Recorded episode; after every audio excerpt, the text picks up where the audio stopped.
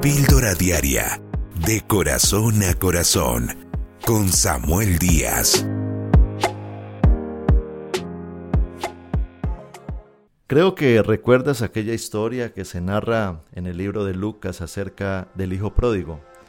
Aquel hijo pródigo que, teniéndolo todo en casa, según la historia que contó Jesús, un día va y le pide su herencia a su padre y abandona la casa.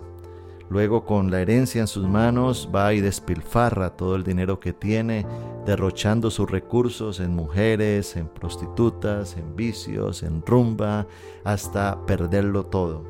El hombre termina en una condición eh, deplorable donde eh, llega al punto de estar comiéndose la comida de los cerdos. En ese momento dice la historia que él vuelve en sí este hijo recuerda que tiene un padre, un hombre eh, rico, hacendado, un hombre que está en una posición muy privilegiada y él dice yo tengo que volver a mi casa y regresa a su casa y dice que ya acercándose a la casa hay un papá con sus brazos abiertos para recibirle con la emoción de que ha regresado al hogar.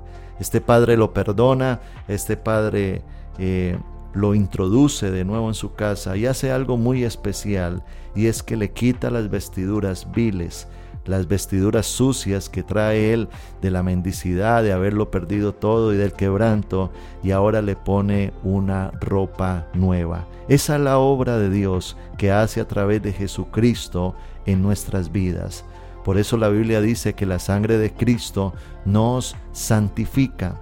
Esa santificación tiene que ver con una purificación, una limpieza de nuestras vidas, de nuestra mente y de nuestro corazón.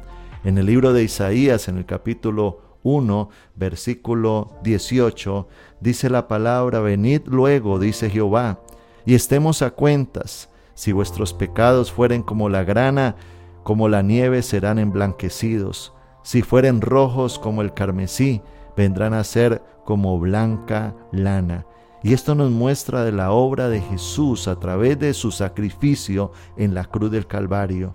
Esto nos muestra de que cuando nos acercamos a Dios, Dios nos perdona, pero traemos manchado el corazón, traemos grietas en nuestro carácter, traemos heridas en nuestra alma, traemos recuerdos del ayer que han generado culpa, que han generado resentimiento, rencor o hasta amargura. Pero allí es donde podemos declarar la sangre de Cristo me limpia de todo pecado, de toda contaminación.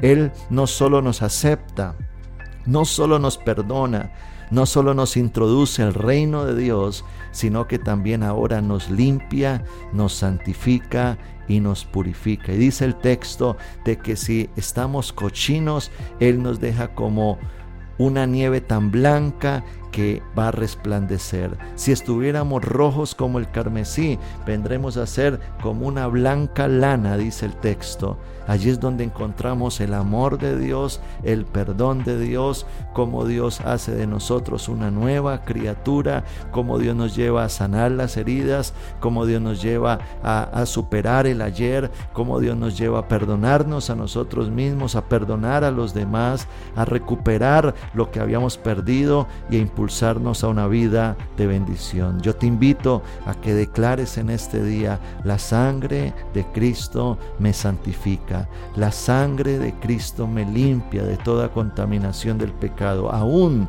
cuando ya estamos limpios y otra vez el mundo quiere salpicarnos con la tentación o con el pecado, cuando permitimos que puertas se abran hacia el pecado o cuando el pecado nos salpica, podemos declarar la sangre de Cristo me santifica, la sangre de Cristo me limpia, la sangre de Cristo quita esa mancha del recuerdo del ayer, de aquella tentación que me quiere dañar, de aquella influencia demoníaca la sangre de Cristo limpia mi mente, mi cuerpo, mi corazón y mi alma de cosas malas. En el nombre de Jesús. Amén.